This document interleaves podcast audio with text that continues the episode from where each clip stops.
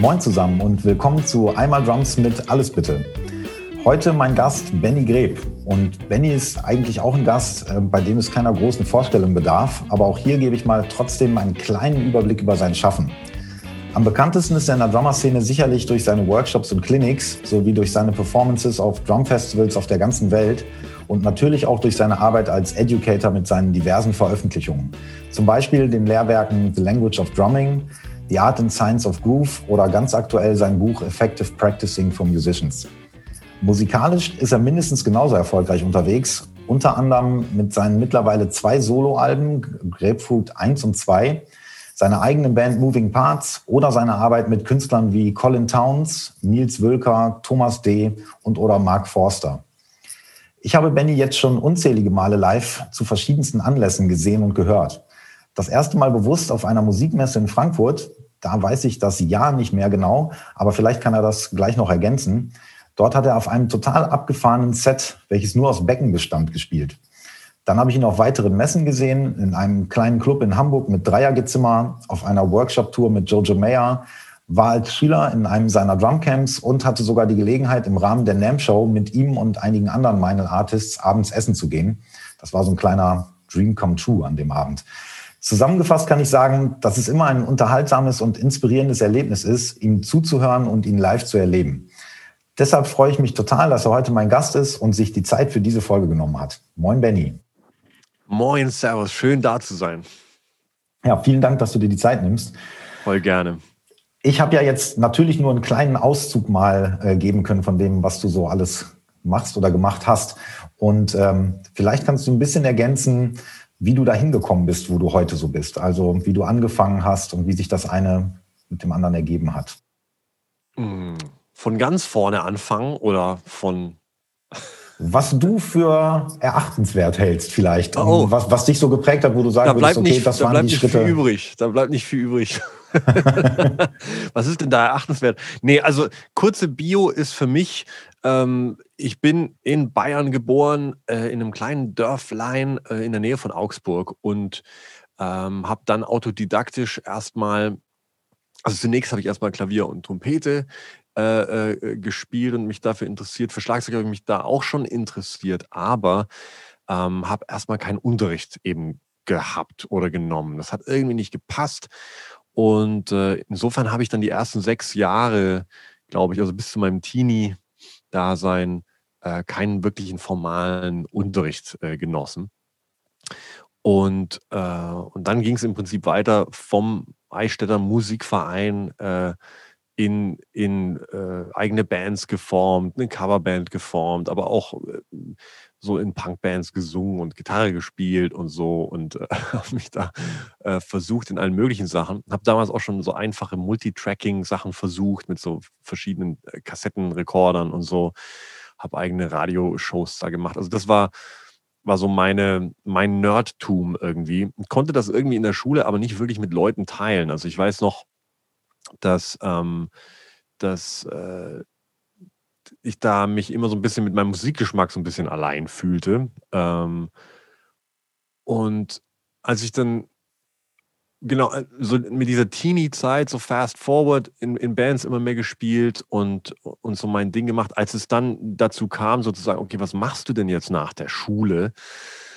ähm, war meine Mutter so, äh, so einfühlsam und auch stark zu sagen, ähm, das Kind äh, soll, soll doch das machen, das macht es doch eh den ganzen Tag oder die ganze Zeit. und dann ging es eben darum, ähm, wo kann man hin, wo man Schlagzeug studieren kann. Weil das klingt gut, studieren. Das klingt irgendwie, als, als äh, wäre das mit Plan und was ordentliches. Ähm, damals Heute gibt es das ganz, ganz viel. Damals äh, war Dinkelsbühl die einzige Schule, die, ähm, wo man Rock, Pop, Jazz studieren konnte, so nannten die das. Und ähm, das hieße für mich quasi, weil ich habe mich vorher umgeguckt an eben Hochschulen und so weiter und da war Schlagzeug immer Schlagwerk, das heißt äh, äh, Pauke, Glockenspiel, äh, Marimba und diese ganzen Geschichten. Und obwohl ich, wie gesagt, da keine, äh, keinerlei Kritik, es sind fantastische Instrumente und gibt es absolute Meister.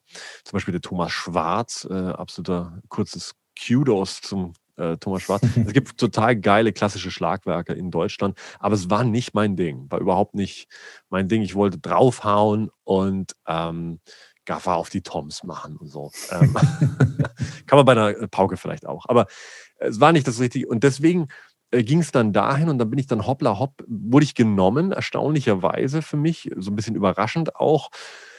Und dann im relativ frühen Alter von 17 Jahren äh, wurde ich da angenommen. Da ging es dann um so eine Spezialregelung sogar und war dann da auch der Jüngste so ein bisschen. Und es war aber sehr spannend, weil ich plötzlich unter Gleichgesinnten war. Also ich weiß noch, dass für mich das so wirklich so ein Paradigmenwechsel war, plötzlich zu sehen, so hey, die sind ja so, die sind ja auch so ein bisschen so wie ich. Und äh, das war ein total schönes Gefühl eigentlich, weil ich mich vorher teilweise ein bisschen alleine gefühlt habe damit. Und das hat mir sehr, sehr gut getan. Und das, was viele auch kritisiert haben an Dinkelsbühl, ähm, dass es irgendwie so, dass da nichts, also ich kann mich erinnern, dass ein paar von den Kollegen gemeint haben, ja, hier ist ja nichts los und so. Das war für mich super, weil ich hatte plötzlich eine Bibliothek, ähm, Internet war damals nicht, eine Bibliothek zur Verfügung mit Notenmaterial, Transcriptions von Dave Weckl, Dennis Chambers und so weiter und konnte einfach mich da vertiefen, Tag und Nacht und konnte wirklich und habe das auch genutzt. Es gab auch Leute, die, da, die das hatten und es nicht genutzt haben, aber dennoch war das, äh, das war für mich eine Offenbarung. Und äh, es gibt auch das Gerücht, was auch stimmt, dass ich mich teilweise dann in der Schule habe auch ich habe mich dann teilweise im Schrank versteckt und mich, und mich von den Putzfrauen äh, ein, also die haben dann die Schule abgesperrt und haben mich eben einsperren lassen, um dann nachts da noch üben zu können. Ähm, und wirklich wahr. Ja, ja, das ist wirklich so. Und äh, ähm, genau. Also ja, würde ich jetzt einmal so stehen lassen. Vielleicht muss man da nicht so in die Tiefe gehen, aber okay. wir können auch, wenn du möchtest. Nee, nee, aber das war wirklich, also das war so eine äh, Sache. Ich weiß nicht, ob das heute noch legal wäre oder ob das Ding es seitdem unterbunden hat. Ich weiß, dass die Geschichte da ein bisschen rumging Vielleicht ist es heute nicht mehr so einfach möglich, aber ähm, genau. Und auf jeden Fall bin ich da drin total aufgegangen und habe das wirklich genutzt und äh, nach anfangs kleinen Reibereien, die an mir lagen äh, mit Udo Dahmen, äh, hat sich da eine sehr gute Lehrer-Schüler-Beziehung irgendwie ähm, äh, äh, ergeben.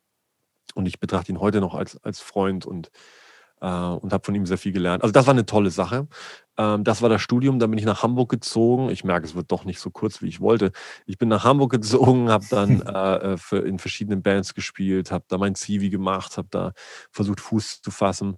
Und es gab dann einen Schlüsselmoment, wo ich ähm, gemerkt habe, ich bin total unglücklich mit meinem Output. Also äh, mit den Jobs, die ich spiele, mit dem, wo meine Karriere hingeht und musste da einen Switch quasi machen äh, hin zu eigener Musik und weg von Covermusik. Nochmal, kein Angriff an Leute, die Covermusik machen. Da gibt es fantastische Leute und das finde ich einen völlig ehrenwerten und fand, also wunderbaren Job. Es war einfach nur nicht meins. Und ähm, ich muss, ich habe einfach gemerkt, dass es mir nicht getaugt hat und musste dann so diesen harten Weg äh, für mich selber wählen, dass ich sage, ich muss meine eigene Musik machen, ich muss meine eigenen Bands machen, ausschließlich, ich muss mein eigenes Zeug schreiben und ähm, und im Prinzip mache ich das seitdem. Habe das eigentlich immer mehr, äh, habe immer unterrichtet, habe das immer geliebt, weil ich selber sehr nerdig da unterwegs bin und immer ins Detail gucken möchte. Und weil aber, weil ich selber sehr profitiert habe von gutem Unterricht, und äh, finde, das muss man auch weitergeben. Und es ist einfach, man ist in guter Gesellschaft. Wenn Leute was lernen wollen, ich will auch immer was lernen. Und ich, ähm, und deswegen sind das so jetzt meine, meine Standbeine. So dass das Unterrichten liegt mir sehr am Herzen, so äh, unter die Motorhaube zu gucken bei irgendwelchen Themen, zu gucken, wie man besser wird, zu gucken, ob es leichter geht. Ähm, dann die Musik schreiben mit verschiedenen Projekten ähm, ob es nun meine Soloplatten sind oder mit meiner Band oder jetzt ein Projekt mit Gary Husband oder eben auch mal hier und da Studioarbeit, wobei ich das ziemlich runtergeschraubt habe, muss ich sagen. Aber ab und zu kommt eine Sache vorbei, wo ich sage, das, das gefällt mir auch. Also diese Mark Forster-Platte fand ich zum Beispiel sehr interessant und bin auch immer noch stolz drauf. Ähm, genau. Und äh, die Drumcamps, Finance Education. Dann gibt es noch ein paar Signature-Instrumente, die ich hier und da äh, halt Ideen für hatte. Das ist, ähm, habe jetzt mittlerweile, glaube ich, bis zu weiß nicht, vielleicht über 20 Produkte für die Drumindustrie äh, designt. Ähm, und genau, also neben Songwriting, Bandleadertum, äh, Education und Homeschooling momentan äh, bin ich gut ausgelastet. okay. Ähm, ein, zwei Sachen, auf die ich dann, von, die du angesprochen hast, auf die ich eingehen wollen würde. Ähm, um vielleicht in der, in der Hoffnung, dass es chronologisch ist. Ähm, du hast in Teilen autodidaktisch gelernt. Ähm, bist aber ja selber wirklich auch bekannt als Educator und wie du selber gesagt hast, einer, der da in die Tiefe geht und immer guckt, wie ist es bei mir gelaufen oder wie kann ich auch anderen helfen. Ähm, dieses Ding autodidaktisch lernen, da ist ja so ein bisschen die Frage, kann das, kann das vielleicht sogar ein Riesenvorteil sein, weil man vielleicht kreativer sich selber Sachen erarbeiten muss? Oder ist es auch doch besser, von vornherein die Basics richtig zu lernen und das steht einem hinterher im Weg, wenn man das nachholen muss? Wie stehst du zu dem Thema? Ähm, kann kann beides sein. Ähm, das, das Tolle ist, dass äh, das gar nicht von dem Autodidaktentum an, an abhängt, habe ich heute den Eindruck, sondern es hängt von der Syntax ab, wann was kommt. Und Autodidakten können ähm, den Vorteil haben, dass sie rein nach dem Lustprinzip an Sachen rangehen und ähm, einfach sich Sachen vornehmen und das dann machen. Ähm, wenn die, wenn das wenn das Warum quasi zuerst steht, die Motivation zuerst und man sagt, Mensch, das finde ich irgendwie attraktiv, das macht mich wahnsinnig, ich finde es tierisch, äh, ich will das unbedingt auschecken und dann klemmt man sich dahinter, dann ist da eine wahnsinnige Power dahinter. Und äh, wenn man da nicht so beeinflusst ist, irgendwie von Lehrern, die einen äh, so ein Regiment auf, auferlegen, dann kann es sein, dass es manchmal eine, eine, eine purere Erfahrung ist in dieser Hinsicht. Ähm, die Gefahr ist dann natürlich, dass man dann in dem Prozess, sich das zu erarbeiten, gegen Mauern läuft und vielleicht da nicht die Ressourcen hat, wo jemand anders, der drauf gucken könnte, sagen könnte, ey, mh, hm, probier doch mal das. Und dann sagt man, wow. Ne, also das ist, die, das ist die Power von einem guten Lehrer, der quasi als Helfer agiert und im richtigen Moment sagt, hier, einfach mal so einen Schraubenschlüssel gibt. So, versuch doch mal das Regal nicht mit, mit dem Hammer. Hier ist ein Schraubenschlüssel. Und man denkt sich, und es ist immer noch dieselbe Sache, es ist immer noch ein Regal. Ne? Und es ist immer noch das, was der Schüler will. Aber das richtige Werkzeug wird, wird angereicht. Ne? Und dann ist, dann hat man das Beste der beiden Welten, hat eine richtige Power beisammen. Also das heißt, die Autodidakten können manchmal hilflos in Wände rennen. Das ist dann schade und, und da, da stockt's. Aber genauso kann es beim Unterrichten passieren, dass dieses Gefühl erst gar nicht erfragt oder gefördert wird, sondern dass man es gleich plattbügelt mit aus traditionellen oder historisch gesehenen oder Convenience einfach. Ja, wir machen das hier immer so. Ich habe hier ein Buch und das habe ich jetzt mit dem, der das vorher gemacht hat, auch gemacht. Du bist jetzt der Nächste. Wir fangen bei derselben Seite an. Also, also anstatt zu diagnostizieren, äh, einfach verschreiben. Ne? Also jeder kriegt seine Aspirin, egal was er hat. Ähm, das findet bei Unterrichten eben manchmal statt. Und dann sind die, in solchen Szenarien sind dann manchmal äh, Lehrer mit Schuld, wenn die Schüler eben nicht mitziehen und nichts machen. Die Lehrer haben aber meistens eine gute Methode, ähm, das abzuwälzen, die Verantwortung und sagen, der Schüler ist nicht diszipliniert oder motiviert. Also das ist was, was ich total oft höre, dass wenn ähm, man dem Schüler einfach sagt, was er tun soll und dann will er das nicht oder macht es nicht, weil es einfach von Anfang an überhaupt nicht wollte, auch die Zielsetzung nicht, dann kann man immer die Disziplin oder sogar, wenn es gar nicht wirkt, die Talentschraube andrehen und sagen, na, das ist scheinbar nicht deine Sache, ne? das ist scheinbar nicht dein Ding. Und da wird viel äh, übel angerichtet, glaube ich. Und da gibt es eben äh, die guten Lehrer, die kümmern sich eben auch darum, wo ist denn da so eine Sensibilität da, wo trifft wo treffen meine Lösungen, die ich anzubieten habe und meine Hilfestellungen auf ein wirkliches Bedürfnis von dem Schüler. Und wenn sich das harmonisch und im richtigen Zeitpunkt und in der richtigen Abfolge eben trifft, dann ist man eigentlich äh, unaufhaltbar. Ne?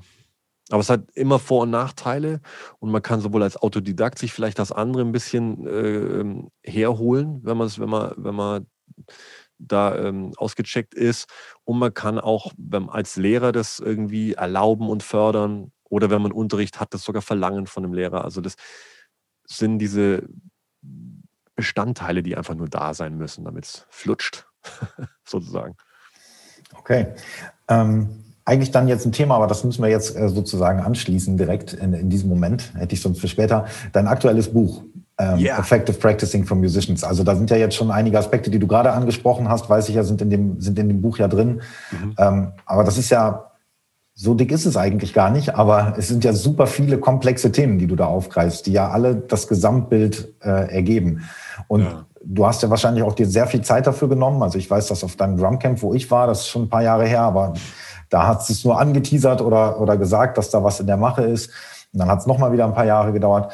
Das hast du aber wahrscheinlich ja bewusst so aufgebaut, damit du eben aus deinen Erfahrungen heraus, wahrscheinlich auch von deinen Workshops und Clinics, die du gegeben hast, Austausch mit Kollegen und so weiter. Und natürlich, dass du dich selber sehr stark auch analysiert hast. Ne? War das deine Motivation, deine Inspiration? Ähm, so dein, das, was du selber erlebt hast? Oder? Ja, also dieses EPM-System, äh, Effective Practicing for Musicians, abgekürzt, das ist ja, habe ich erstmal für mich gemacht, äh, äh, weil, mhm. weil ich äh, ganz frustriert war mit ähm, meinem Fortschritt oder mit auch äh, dem Fokus oder der Abstinenz des Fokus, die ich da an den Tag gelegt habe. Ähm, äh, und das fiel mir da nicht so leicht, eigentlich da überhaupt mal reinzugucken und das dann auch zu ändern. Und es hat wirklich mit mir angefangen. Ich habe dann mit Kollegen das teilweise geteilt, habe das dann in meinem Unterricht eingebunden, habe es dann bei Drumcamps eingebunden. Es hat dann dazu geführt, dass äh, es mal ein Drumcamp gab, wo ich das einfach zur Auswahl gestellt habe am Schluss, wo ich sage, ich, ich rede mal einfach darüber, wie man sich einen Practice Plan zusammenstellt, wie man, ähm, wie man Sachen einteilt, wie man aussucht, also von all den Sachen, die man üben könnte, sollte, ne, die man so einem vor gesetzt werden oder im, die man so im Internet einem entgegenrauschen, kommt irgendwann mal die Frage so, okay, aber was jetzt davon jetzt und was ist das Wichtigste und äh, wie lang soll ich das machen und wie, wie kann ich dranbleiben und wie kann ich so machen, dass auch was hängen bleibt. Und das war dann so der, so eigentlich das, wo die Leute am meisten drauf abgegangen sind. Ich dachte mir, ja, dann bin ich da doch nicht alleine mit, dass, dass es tatsächlich nicht mangelt gerade an Material oder an, an Werkzeugen, aber wie man das dann verarbeitet und wie man, was man quasi macht, wenn man nicht immer Input bekommt, sondern wie man selbst es verarbeitet und manifestiert, ähm, das ist eine Sache für sich. Und da geht wahnsinnig viel. Ich würde sogar so weit gehen zu sagen, ähm, wenn man das ausgecheckt hat, dann ist alles andere wirklich easy peasy, weil, es, weil wenn man, wenn man einfach gut daran ist, oder gut drin ist, gut zu werden, dann, dann kann man das einfach, das ist wie so ein Auto und dann ist es dem Auto wurscht, ob man irgendwie dahin fährt oder dahin. Man hat einfach dann so einen Mechanismus, der, der einen da beschleunigt. Und ähm, genau, das hat aus vielen Gründen lange gedauert. Ich habe das im Prinzip seit 20 Jahren, äh, äh, wenn ich das für mich an und auch für Schüler ähm, das in ein Buch zu bringen. Klar gab es da viele Versuchskaninchen auch und, ähm, und bei mir dauern solche Projekte eh meistens sehr lang. Also ich, ich ähm, jede, also auch die, die Art and Science of Groove oder die Language of Drumming, das sind alles mehrjährige Projekte gewesen, wo ich wirklich abklopfe, dass es, dass es ähm, dass es auch zeitlos genug ist und dass ich nichts vergessen habe und dass es sich okay liest und dass es irgendwie wirklich Sinn macht. Weil die Bücher schreibe ich ja dann nicht für mich, sondern ähm, ich möchte wirklich, dass es, dass es verständlich ist. Und ich teste das dann mit Leuten und, und gucke, dass es rüberkommt. Und es gab dann eben ein Camp, was nur um dieses Thema ging. Das war natürlich auch immer äh, eine sehr interessante Sache, dann zu merken, okay, wie kann ich was besser erklären? Was, was muss noch dazu? Was kann ich eigentlich weglassen? So.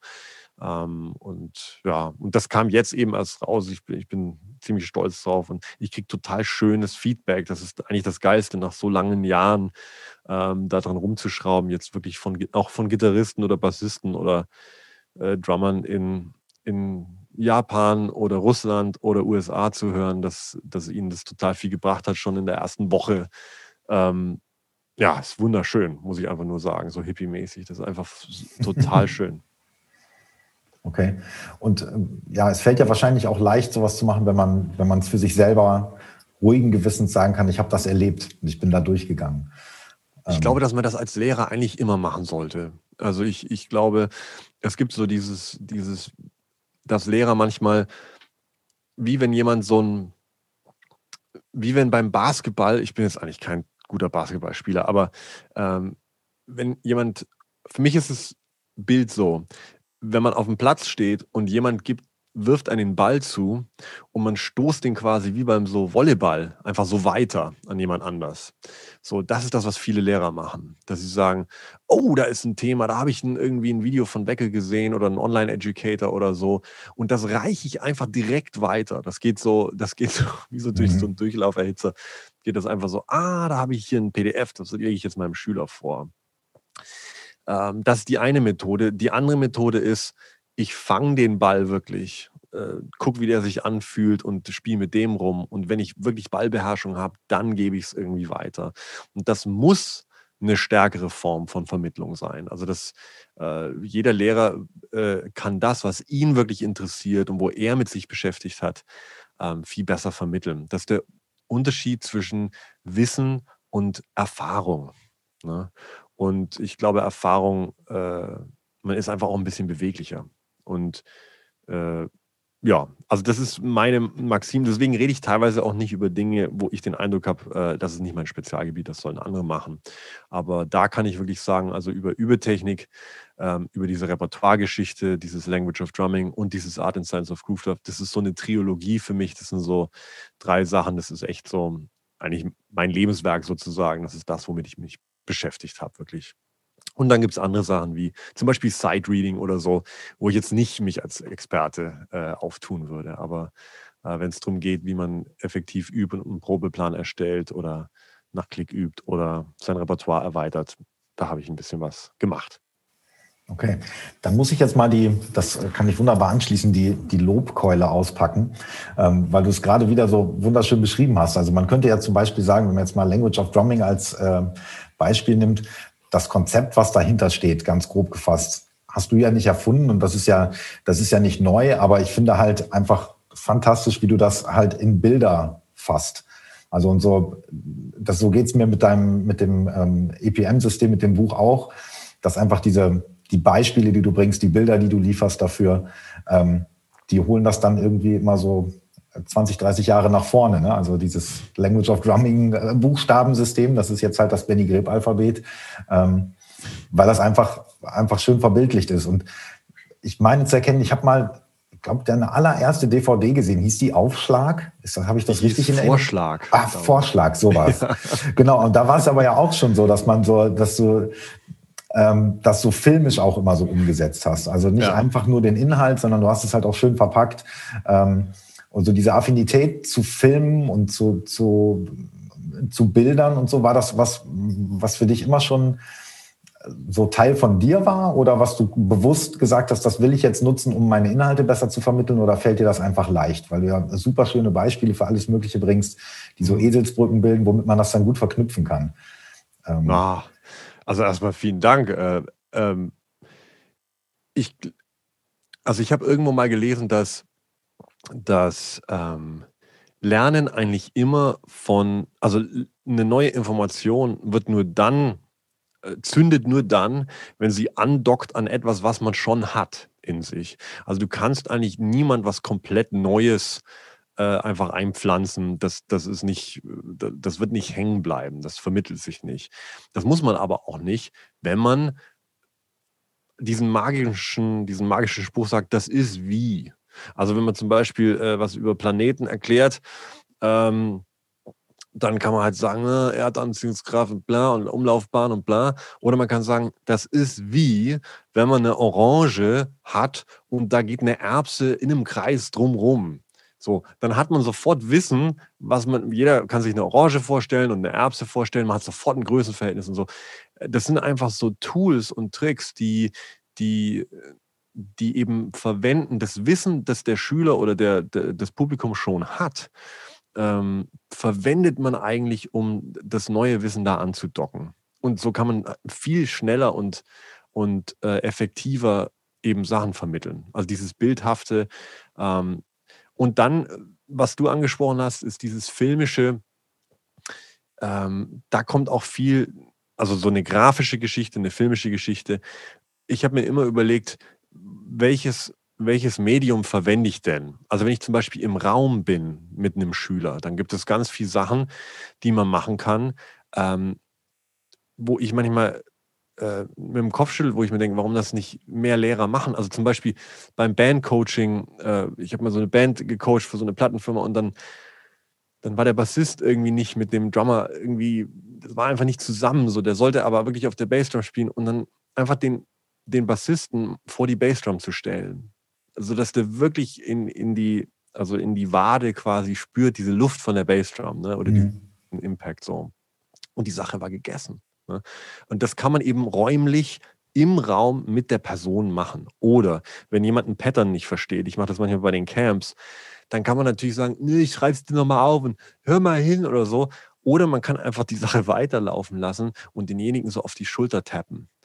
Und dann spürt der das Pattern. Das ist ein weiterer Sinn, den man verwenden kann, wenn man im Raum ist mit der Person. Nun, tolle Sache wenn ich eine DVD mache, kann ich das nicht machen. Was habe ich dann zur Verfügung? Ich habe ein visuelles Medium im Prinzip.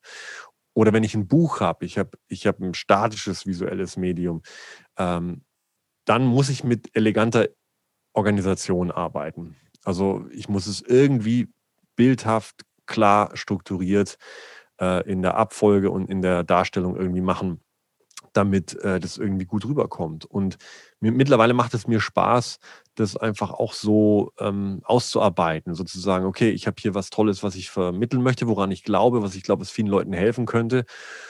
Und dann ist eigentlich ein großer Teil der Arbeit zu sagen, okay, und wie machen wir das jetzt so, dass es, also der Inhalt ist dann schon äh, gesetzt, sozusagen, und in welcher Form äh, kommt es am stärksten rüber und am klarsten rüber. Das ist eigentlich nochmal so eine extra äh, und da sich darauf zu konzentrieren als Educator oder wenn man ein Produkt in jeder Hinsicht macht, ähm, das ist es wert. Und das war auch, ich stehe auch auf Filme und Filmmaking oder auf, auf Grafikgeschichten oder Architektur und sowas. Also ich, ich habe da schon, ähm, aber ich würde es jetzt, glaube ich, nicht machen, wenn es der Sache nicht dienen würde. Also es ist kein Show-Offy. Es gibt manchmal äh, so Sachen, wo ich denke, ah, okay, da haben sie jetzt einen Special-Effekt eingebaut, aber ich weiß jetzt auch nicht wieso.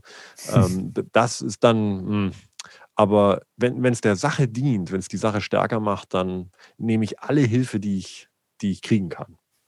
Mhm. Aber schon also eine, eine, Affinität, die ohnehin da ist zu ja. Film, Architektur. Ja, also Film Bildern. auf jeden Fall. Ich habe immer irgendwie, ja, ja, Filme, Special Effects und, und so Zeug. Das hat mich immer total äh, geflasht. Auch Schauspielerei teilweise eine Zeit lang. Ähm, aber ja, ist, ist äh, nicht mein, ist dann doch nicht mein Metier. Okay. Dann mal so ein bisschen zu dem, zu der Drummers-Drummer-Szene. Also du hast ähm, eben gesagt, bei deinem Werdegang, ähm, dass du dann irgendwann gesagt hast, okay, du hast erkannt, Covermusik ist jetzt nicht so dein Ding, du möchtest eigenen Output schaffen und du möchtest deine eigenen Ideen und Songs loswerden. Und wie hat sich das für dich entwickelt, dass du in diese Drummers, Drummer-Szene gekommen bist? War das eine bewusste Entscheidung oder ist das mehr oder weniger durch Zufall entstanden? Weil das ist ja schon nochmal, kann man sagen, ein anderer Bereich. Klar bist ja. du da auch als Künstler, aber es ist ja doch was anderes, ob du jetzt einen Song schreibst und da dein, dein Drumming verwirklichst oder halt bei diesen Drum-Festivals, Show-Offs, sage ich jetzt mal.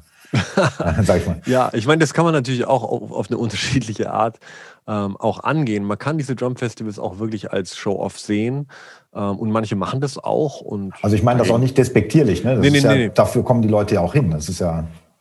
Ja, also ich liebe diese Drum-Szene. Also ich, und ich habe es immer geliebt. Also ich habe wirklich, ähm, ich glaube, als ich zwölf war oder so, habe ich zum ersten Mal dieses ähm, Buddy Rich Memorial Scholarship Concert irgendwie gesehen und hab, kam dann zum ersten Mal so in Kontakt mit so DCI-Videos. So, das sind die, mhm. die später Hudson Music wurden, die hießen damals DCI. Da gab es von Chick Corea Instructional Videos, von John Schofield, äh, Jack DeJohnette und eben Steve Gadd, Dave Wackel und so weiter. Und mir sind die Sicherungen rausgeflogen. Also als ich das damals das, das erste Mal gesehen habe, ich habe einfach mein Glück nicht fassen können. Und ähm, habe die rauf und runter geguckt. Und dass es sowas überhaupt gab, ähm, äh, ich, ich, also das war vielleicht auch wegen dieser ländlichen Geschichte und so, war das eine wichtige, eine wichtige Ressource für Education für mich. Also es war ein ganz, ganz wichtiger, äh, ähm, ja, eine ganz wichtige Quelle von nicht nur Inspiration, sondern wirklich ähm, Bildung. So und das fand ich Hammer. Und als ich dann das erste Mal, dann gab es da mal so eine Klinik mit Greg Bissonette in Augsburg, im, äh, im Spektrum in Augsburg. Und, äh, und also ich, ich fand es einfach Wahnsinn. Das Format der Klinik hat mich immer wahnsinnig fasziniert. Äh, oder des Workshops oder wie man es auch immer nennen möchte. Und das war tatsächlich von Anfang an so, wo ich mir dachte, das möchte ich auch machen. Das finde ich tierisch. Das ist eine, also weil auch diese Kombination von, für mich ist es so eine Mischung heutzutage zwischen, wenn es gut läuft, zwischen ähm, Education, Inspiration, ähm, auch wirklich eine Art Konzert, also wirklich spielen, äh, gute Musik machen, so gut wie es geht. Wie gesagt, das kann man auch Show-Offy machen, kann man weniger Show-Offy machen, das obliegt jedem selbst. Und dann aber so eine Unterhaltungsebene auch. Also fast so wie, ähm, wie, ja, fast so Stand-up-Comedy-mäßig. Also ich bin mhm. immer gerne sehr albern bei, bei solchen Sachen, weil ich das einfach sehr, sehr genieße, weil ich einfach viel bei Clinics war, die total bierernst waren. Und ich immer dachte so, warum denn? So eine geile Sache, macht doch Spaß irgendwie. Ähm, und finde ich ein Wahnsinnsformat. Und deswegen, äh, ja, ich weiß gar nicht, wie, wie äh, jetzt habe ich mich da drin so ein bisschen verloren in meiner Schwärmerei über die Drum Clinics. ja, aber also meine Frage war ja, ob du das, also da hast du ja im Prinzip beantwortet, ähm, ob du das immer schon wolltest, also ob das ja. oder ob du so reingerutscht bist. Ähm, also ich kann mich auch an ein Gespräch, als ich nach Hamburg kam, kann ich mich an ein Gespräch mit Jost Nickel erinnern, der damals schon etabliert war in der Hamburger Szene, wo ich noch ein absoluter Newbie war, hat der schon wirklich eben in Studios gearbeitet und so weiter. Und äh, ich weiß noch, dass er damals wirklich auf einem anderen Film ein bisschen war. Wir waren wirklich äh, da sehr unterschiedlich. Und er hat mich mal gefragt, ja, willst du etwa wirklich so Clinics geben und sowas? Äh, und damals tatsächlich noch mit so einem Ton, dass es für ihn jetzt nicht so interessant wäre, zumindest. ähm, und ich habe wirklich wie aus der Pistole geschossen gesagt, ja, total, klar. Ja. Und er so, oh, okay. Und das hat ihn eigentlich damals überrascht. So. Und ich habe, das war wirklich, äh, das wollte ich immer schon. Ich fand es super. Ähm, und ich habe auch schon immer geschrieben, also so ist es nicht. Ich habe schon vorher irgendwie meine eigene Musik geschrieben und ja eben auch in anderen Bands gearbeitet und so. Aber ich habe einfach gemerkt, dass ich total unglücklich wurde mit diesen Coverbands. Ich habe einfach gemerkt, ich kann machen, was ich möchte. Ich fühle mich schlecht. Also ich kann, und dann dachte ich, es liegt an der Kohle ah, ich muss mehr Geld verlangen, ich muss mehr Geld verdienen, äh, mehr Schmerzensgeld bekommen. Ne? Und äh, dann habe ich die Preise hochgesetzt und war dann ganz stolz, dass das funktioniert hat. Und dann dachte ich mir, ah, ich will einfach äh, nur noch mit bestimmten guten Musikern spielen und das wird es sein. Und dann habe ich das gemacht und dann war es das aber auch nicht. Ich habe mit tollen Musikern dann gespielt. Und dann habe ich gesagt, ah, ich will nur Jazz spielen, wahrscheinlich. Das ist das. Ich will überhaupt nicht mehr diese kommerzielle Sachen. Ich will nur noch Jazz spielen. Äh, habe dann in irgendwelchen Hotellobbys im Steigenberger Hotel oder bei irgendwelchen äh, Galas oder so äh, mit Besen, mit guten Musikern echt ganz guten Jazz gespielt, wo dann aber das, ähm, äh, das, äh, das Kompliment war, sie haben wirklich toll gespielt, es hat unsere Konversation gar nicht gestört. Und, und ich habe einfach gemerkt, ich fühle mich schlecht dabei und ich muss das anders machen. Und habe dann äh, gesagt, ich möchte nie wieder Covermusik spielen. Habe da auch die ganzen Agenturen da angerufen und gesagt, ruft mich dafür nicht mehr an. Ich möchte nicht mehr, dass ihr mich anruft. Und die haben gesagt, bist du wahnsinnig? Und es hat auch dazu geführt, dass ich dann echt, äh, also mir wurde damals das Telefon abgestellt. Also damals gab es ja eine Landline nur, wie man das so schön sagt. Mhm. Und äh, ich, ähm, also das war ein harte paar Monate, aber das hat sich für mich wahnsinnig ausgezahlt. Was ich nicht verheimlichen möchte, ist, dass ich damals mein Blueprint eigentlich war, ich möchte, ich möchte Steve Gadd werden. Ja? Mhm. Zuerst war es Stuart Copeland, dann war es Steve Gadd. Aber ich möchte eigentlich so, ich möchte in Orchestern spielen, ich möchte Big Band spielen, ich möchte Latin spielen, ich möchte Rock, Pop, ich möchte das alles spielen. Ich will Drum and Bass machen, ich übe das auch alles. Ähm, ja, da muss ich auch ein bisschen Sidereading üben und so. Und dann habe ich das eben alles versucht, irgendwie alles so, weil ich das auch alles liebe. Also ich, ich liebe wirklich verschiedene Arten von Musik. und habe dann aber gemerkt, dass ich im Prinzip 30 Jahre zu spät bin für diesen Berufstraum. Ne? Und als ich nach Hamburg ge gezogen bin, habe ich gemerkt, wow, das ist nicht, wie es, äh, das ist nicht mehr, wie es läuft. Und als ich dann in Kontakt gekommen bin mit der Pop-Szene, wann immer ich zumindest mit äh, Kontakt gekommen bin. Und da nehme ich jetzt bewusst Thomas D. und Mark Forster aus. Das waren, hat wirklich Spaß gemacht. Aber es gab ein paar andere Kollegen, äh, für die ich gespielt habe, ähm, wo ich einfach gemerkt habe, das ist doch scheiße. Das gefällt mir gar nicht. Äh, und parallel dann leider noch, und dann komme ich zum Ende, da, äh, sorry für den langen Monolog. Ich hoffe, die Hörer sind noch da. Seid ihr noch wach? Okay. ähm, parallel ist was ganz Gemeines passiert. Und zwar habe ich äh, im Keller mit einem guten Freund, der auch Schlagzeuger war, der aber eine Soundkarte damals schon hatte und äh, ein Cubase damals und einen Vorverstärker und ein Mikro, habe ich damals dann so A Cappella-Zeug aufgenommen. Das hatte ich vorher auch immer gern gemacht. Ähm, und habe dann da so eine Soloplatte draus gemacht. Das wurde Grapefruit 1 sozusagen oder Grapefruit die erste. Und, ähm, und dann habe ich leider damit einen Plattenvertrag bekommen. Und das hat plötzlich fast besser funktioniert als, als viele andere Sachen, äh, bei denen ich mir wirklich den Hintern abgearbeitet habe für. Und als mir immer jemand, jeder gesagt hat, das ist doch total komisches Zeug, das ist doch total speziell, du musst versuchen, bei Peter Maffay zu spielen, dann hast du Erfolg. Ähm, äh, und ehrlich gesagt, also auch nichts gegen Bertram. Geil, super History und so. Aber das ist auch nicht meine Sache. Ich wollte nicht bei Peter Maffay spielen. Also ich, ich das äh, will ich einfach nicht. So. Und, ähm, und dann habe ich gemerkt, wow, vielleicht könnte ich ja wirklich meinen eigenen Kram machen. Und das war dann in der Kombination damals so eine, so eine Initialzündung, dass ich mir dachte, weißt du was? Ähm, ich muss nicht sofort einen Bausparvertrag und einen Golden Retriever haben und fünf Kinder. Ich möchte mein Zeug machen.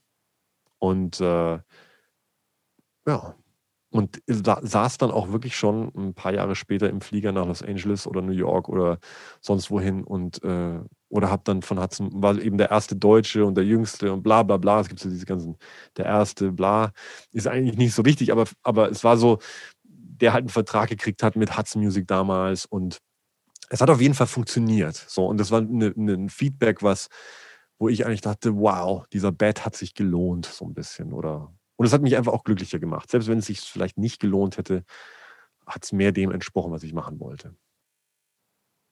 Das konntest du jetzt nicht ahnen, dass das darauf hinausläuft, aber das passt perfekt zu der nächsten Frage, die hier bei mir auf dem Zettel steht. Gott sei Dank, ich habe ähm, nämlich die Hälfte der ganzen Podcast-Redezeit jetzt schon verbraucht. Sorry. ähm, weil ich habe hier zum Beispiel stehen, ob du mal einen Moment aus deiner Karriere beschreiben kannst, ähm, wo du so dich gefühlt hast, wow, jetzt habe ich es geschafft. Oder jetzt, das ist so das Ding, wofür ich das alles gemacht habe und meine Entscheidungen waren richtig, wo du wirklich gesagt hast, jetzt klopfe ich mir auf die Schulter. Das ist geil, das, dafür hat sich das alles gelohnt. Gibt es da so den einen Moment? Es gibt natürlich nicht einen Moment, weil es immer so, eine, so, eine, so ein Crescendo ist, so ein langsames, wenn man Glück hat. Ansonsten ist es manchmal so up and down, gibt es auch. Ähm, aber es gab so ein paar Momente, die schon sehr wichtig für mich waren. Das eine war zum Beispiel, dass ich selber Fan war von dem Montreal Drum Festival. Ich habe ich hab, äh, da Videos von Virgil Donati und, und Weckel und diesen ganzen Jungs irgendwie selber immer geguckt, als das Internet gerade so ein bisschen startete. Und, und wurde dann da eingeladen und ich war noch nie in Kanada. Und nee, wie war das? Jetzt muss ich selber mal nochmal checken. Genau, es gab irgendwie, ich habe da gespielt und, ähm, und habe dann war ein Kumpel dabei und ich habe ein Video da, davon zusammengeschnitten, das war so Highlights, bla bla bla. Die Idee hatte ich auch von Virgil geklaut, weil der damals so ein Highlights-Video hatte. Äh, das hat auch damit zu tun, dass äh, mit den Songrechten und bla bla bla und so. Und dann, dann habe ich das irgendwie zusammengeschnitten und es hat auch damit zu tun, dass damals YouTube gar nicht irgendwie 10 oder 20 Minuten Upload-Zeit hatte. Das vergessen die Kids, die, die Kinder vergessen das manchmal, dass man damals halt zwei Minuten äh, ähm, oder eine Minute war, ich weiß nicht, es war auf jeden Fall ganz kurz nur möglich. dann gab es eben so einen Zusammenschnitt und den hatte ich auf die, meine Website geladen. Und dann war es so, dass äh, dann irgendjemand meinte, ey, das hat jemand geklaut von deiner Website und das auf einem Portal hochgeladene Webseite, die heißt irgendwie sowas YouTube, Tube, Tube oder irgendwie YouTube. Ähm, und äh, das hat irgendwie über eine Million Views.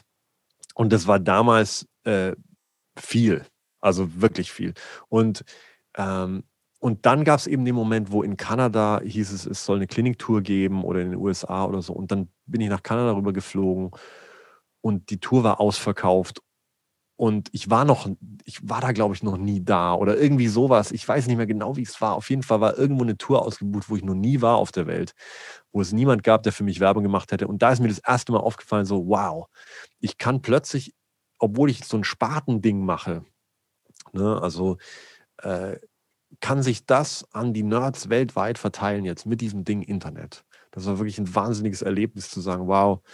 Ähm, und dann kommen die da und, und ich habe Fans in Ländern oder in Japan oder sonst äh, war dann auch die, das Festival ausverkauft oder äh, wo ich dann denke, wow, wenn ich einfach nur hier mein Ding mache.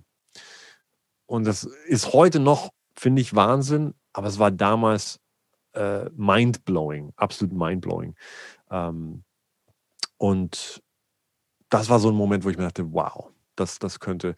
Und dann gab es noch so Sachen wie, äh, für Stuart Copeland zum Beispiel. Äh, Stuart Copeland, mein absolutes Drum-Idol, hat mich engagiert, äh, für ihn was zu spielen im Studio.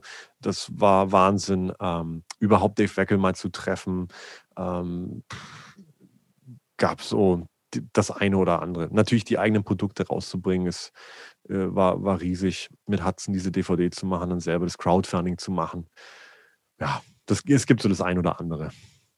Und manchmal ist aber auch wirklich der größte Erfolg überhaupt, wo ich wirklich mir denke, oh, äh, I'm on top of the world irgendwie, äh, wenn mein Sohn zur richtigen Zeit ins Bett geht. ja, die kleinen Dinge im Leben manchmal. Ne? Ja. Okay. Ähm, und dann habe ich meine Gäste fast alle immer gefragt, ähm, ob sie mal so vielleicht so anekdotenmäßig erzählen können, bester Gig, schlimmster Gig. Aber schlimmster Gig auch im Sinne von irgendein Technikfail, der passiert ist oder so, wo du jetzt im Nachhinein drüber lachen kannst, aber wo du sagen musst, okay, das muss ich nicht nochmal haben.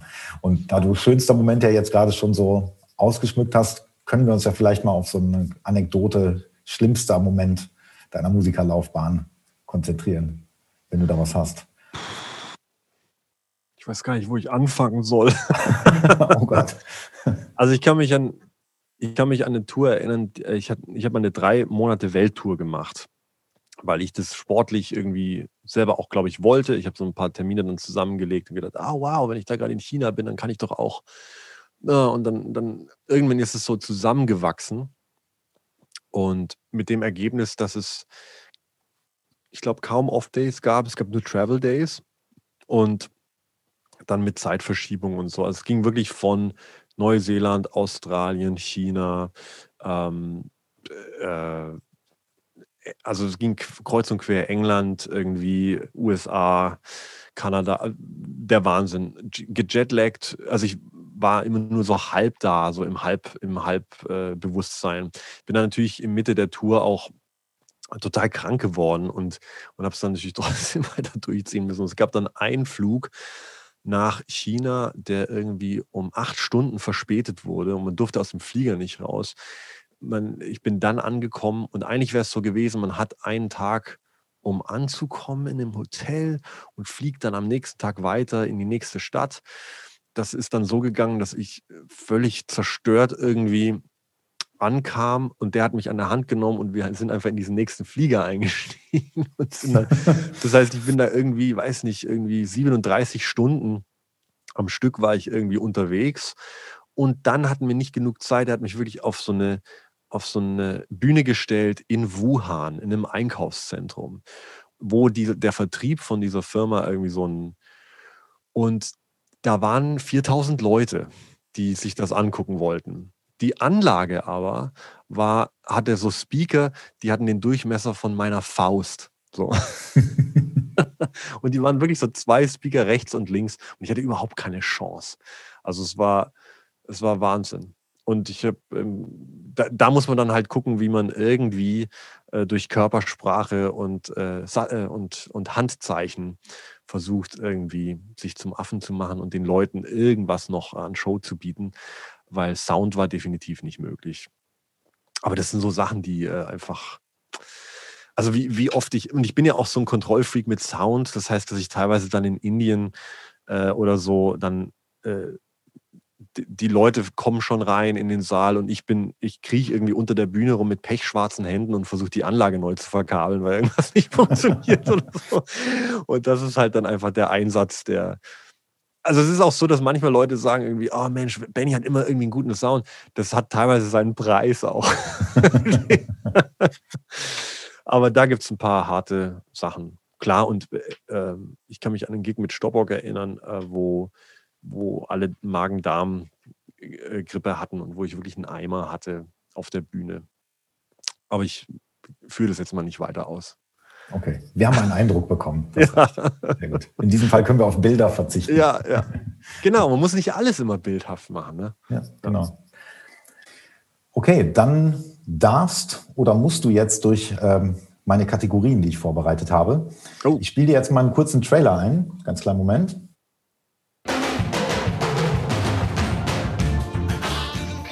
Na, wer hat's getrommelt? Ich spiele jetzt mal so ein kleines Minütchen ungefähr ein von einem Song und bin mal gespannt, ob du mir sagen kannst, wer das wohl getrommelt hat. Oh.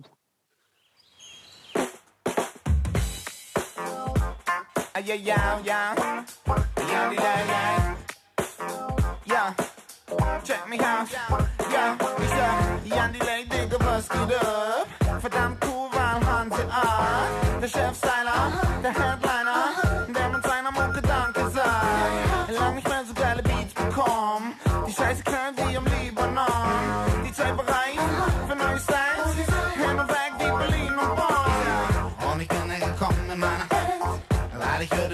Hier, die sind Ihnen wäre nach der Mucke die Und unsere Mann ist überragend. Also alle, die feiern, wollen sagen. Ja, ja. Ähm, da denken alle, dass das Jost Nickel war, aber es war ein anderer Studio-Drummer, der, weil Joost, glaube ich, bei der Studioaufnahme noch nicht am Start war. Der hat zwar bei der Live-Scheibe dann wunderbar diesen Song gespielt und natürlich auch später bei den Aufnahmen mit, mit Jan ganz viel gemacht und Joost macht da natürlich äh, einen super Job. Ähm, ich weiß nicht, wer es war auf der Scheibe, ob es Jens Carstens war, der ganz viel in Hamburg äh, äh, wirklich in der Studioszene ich kann das nicht sagen, wer es war. Ich weiß nur, dass es, also es klingt total blöd, aber ich weiß, dass es wieder erwarten Joost nicht war auf der Scheibe. Okay, jetzt bin ich hin und her gerissen, ob ich dir den Punkt gebe. Aber ich bin mal, ich lass mal den strengen Lehrer raushängen und mach mal das hier. aber gleichzeitig mache ich hier auch. You win. Also, ähm, okay, es ist nicht Joost, und wenn ich richtig informiert bin, ist es Heinrich Köberling gewesen. Ah, okay. Der das getrommelt hat. Okay. Ich hoffe, dass ich da richtig recherchiert habe. Wenn einer der Hörer da Widerspruch einlegen möchte, dann möge er ja. sich gerne an mich wenden. Aber natürlich äh, wollte ich dich auf die falsche Fährte locken, aber da bist du ja schon mal nicht drauf reingefallen. Ja, ja so blöd bin ich auch nicht, gell? okay, äh, die nächste kleine Kategorie. Was wäre, wenn? Was wäre, wenn du nur noch einen einzigen Song für den Rest deines Lebens hören könntest? Nur noch diesen einen Song. Welcher wäre das? Ich glaube, dann wäre das Rest meines Lebens ziemlich kurz, weil dann hätte ich Suizidgedanken, glaube ich. Ähm, aber, aber das heißt, ich muss, also da muss ich Zwischenfrage stellen. Mhm. Heißt es, dass dieser Song wirklich in Dauerschleife läuft oder heißt es, dass ich auch Ruhe haben kann, aber wenn ich einen Song höre, dann höre ich den? Das heißt es, genau. Also, das Zweite. wenn dir mal nach Musik ist und du Musik hören willst, kannst du nur diesen einen Song hören. Aber du musst natürlich nicht von morgens bis abends diesen Song hören. Wow.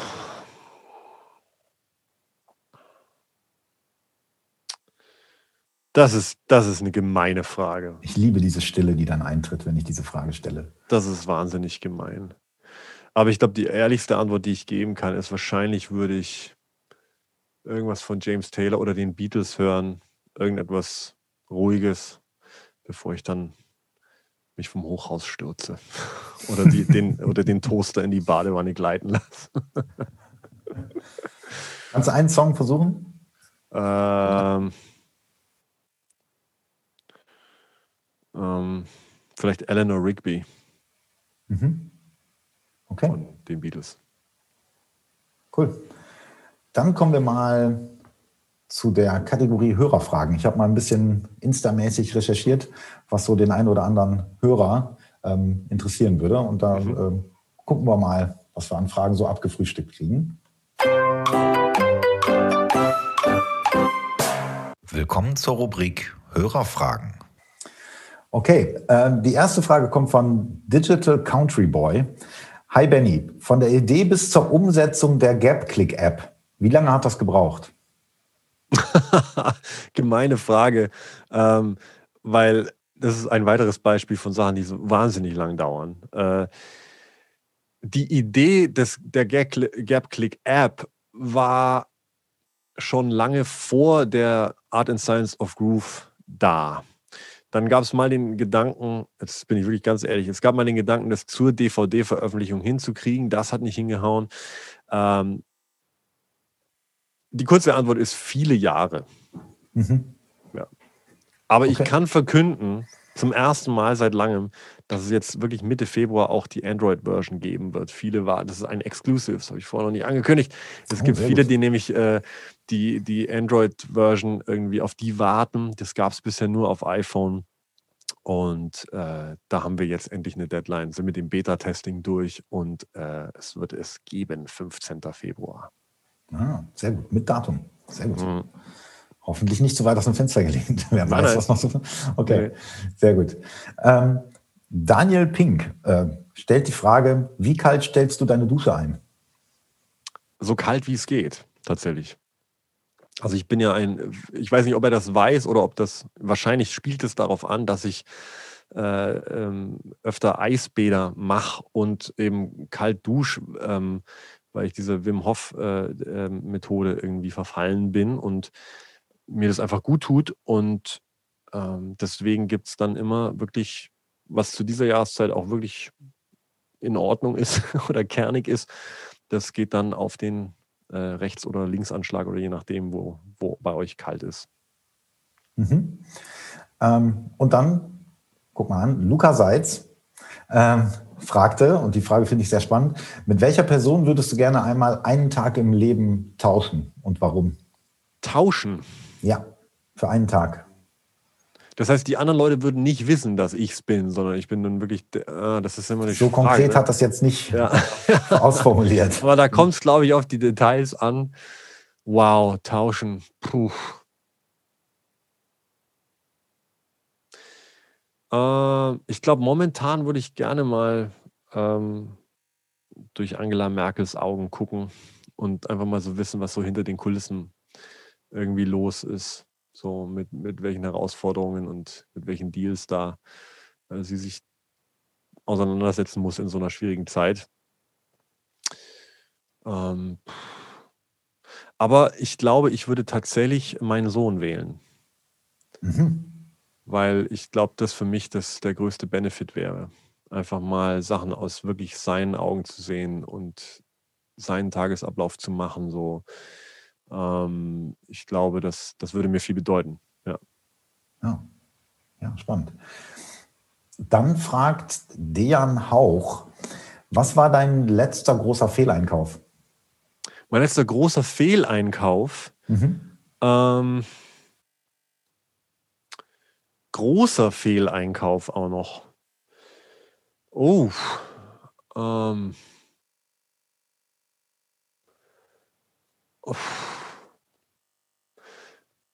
Ich bin nicht so ein Shopping-Typ. Ich bin nicht so jemand, der irgendwie, ah, ich kaufe mir jetzt dies oder jenes. Ich versuche eigentlich total, fällt mir jetzt gar nichts ein. Ich, ich habe wirklich, und, und wenn, ich kaufe mir viele, ich kaufe mir ab und zu was Doofes, was andere vielleicht doof finden, aber für mich sind es überhaupt keine Fehleinkäufe. Ich habe zum Beispiel ähm, mir den neuesten äh, Egon Spengler Neutrino Wand von Ghostbusters gekauft.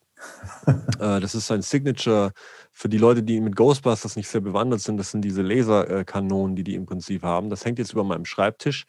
Ich freue mich wie ein Schneekönig darüber und äh, bereue es keine Sekunde.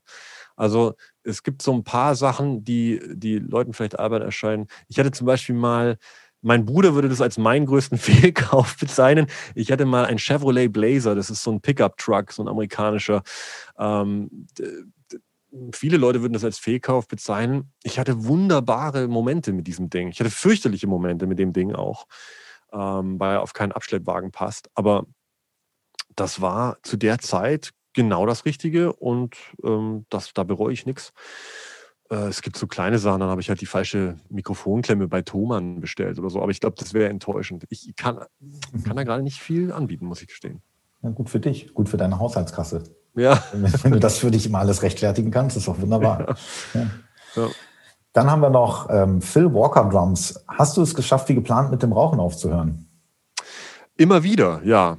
Also, wenn, wenn Phil, ich glaube, Phil war mal bei einer Master Session und da habe ich auch, war ich glaube ich auch rauchfrei und habe das und habe aber danach wieder angefangen, glaube ich. Da bin ich mir ziemlich sicher. Ähm, ja, definitiv. Weil ich bin jetzt gerade wieder seit äh, mehreren Monaten zwar, aber ähm, wieder rauchfrei sozusagen. Aber ich bin da so drauf, dass ich ähm, mir tut das nicht gut, so äh, diese absolute dogmatische Haltung irgendwie zu haben, weil der Mist ist, dass es mich fernhält von, ähnlich auch wie mit dem Sport, so diese ganz oder gar nicht Mentalität führt manchmal, wenn man nicht aufpasst, dann zu gar nicht. Im Sinne von, ich versuche es nicht nochmal oder ich so und äh, ich versuche es einfach immer und immer und immer wieder. So und äh, habe da kein schlechtes Gewissen. Momentan haut es gut hin, ich rauche momentan nicht. Das ist alles, was ich sagen kann, ja.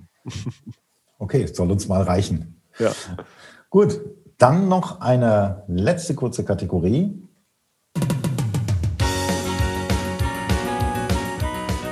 Fünf Quickies mit Bo. Fünf kurze Fragen mit der Bitte um fünf kurze Antworten.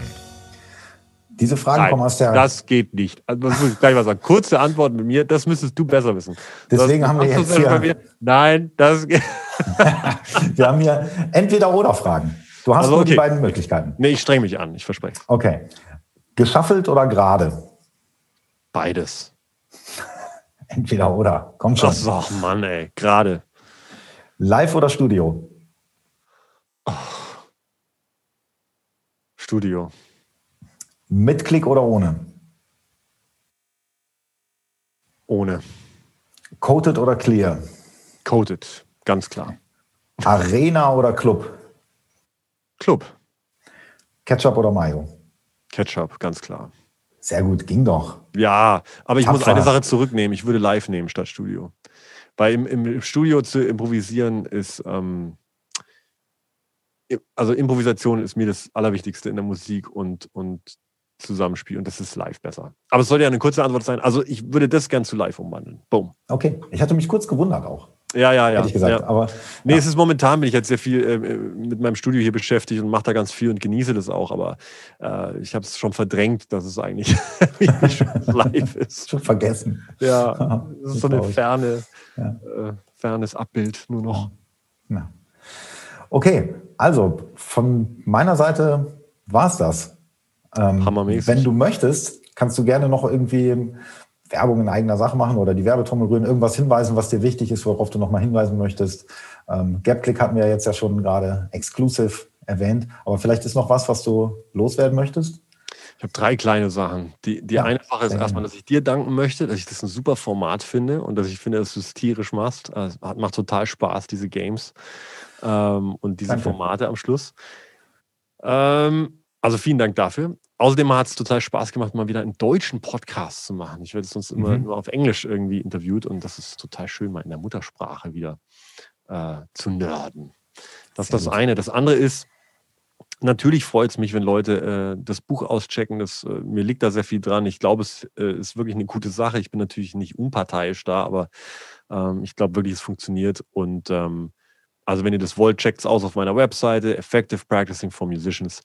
Ähm, wir schicken es euch und dann ähm, viel Spaß damit.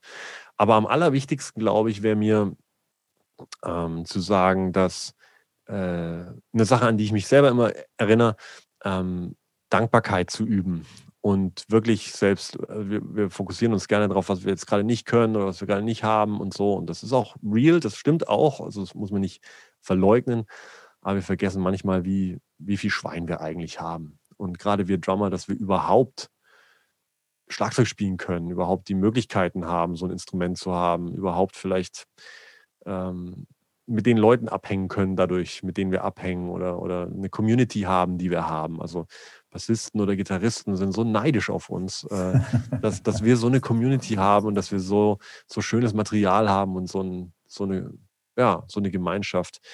Und ich bin einfach wahnsinnig dankbar, dass, ähm, dass gerade in diesen Zeiten ähm, das geht, was eben geht und dass ich mit ihr sprechen kann und dass ich eben Leute draußen erreichen kann. Also wen auch immer das hoffentlich gefreut oder interessiert oder inspiriert hat heute, ähm, guckt gerne auf der Website mal vorbei oder lasst uns, schreibt mir eine Mail oder lasst uns irgendwie in Kontakt kommen.